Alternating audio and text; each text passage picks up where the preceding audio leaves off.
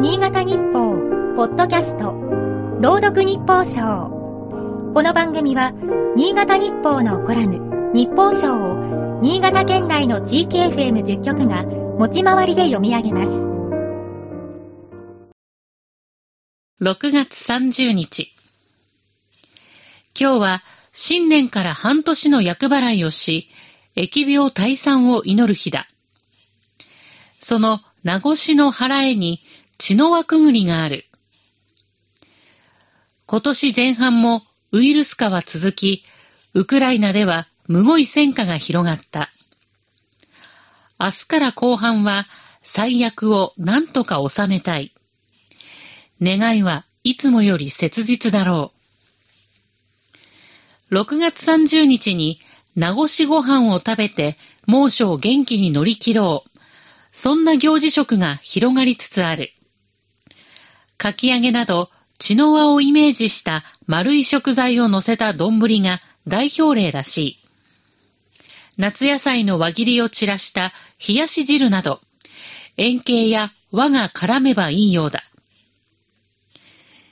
2015年に米国安定供給確保支援機構が名越ご飯の日を定めた。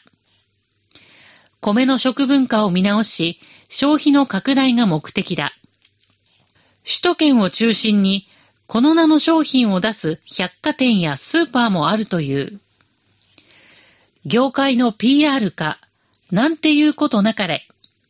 思えば、土曜の牛の日の名物は、人気のないうなぎ店のため、博物学者の平賀源内が牛の日に宣伝の張り紙を出したのがきっかけという説がある。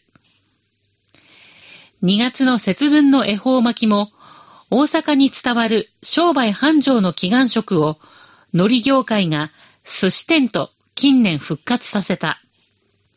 それをコンビニが売り出し全国区になった。業界主導とはいえ、品物に込められたストーリーが楽しく、うまければ大歓迎という人は少なくないはずだ。夏は小麦が原料の冷やし中華やそうめんが欠かせない。戦火で小麦の国際価格が高騰する一方、米の消費は50年で半減した。米生産が全国一の新潟県である。今晩ぐらい、我が家流名越ご飯を楽しみませんか？今日の日報賞は FM 上越田原が朗読いたしました。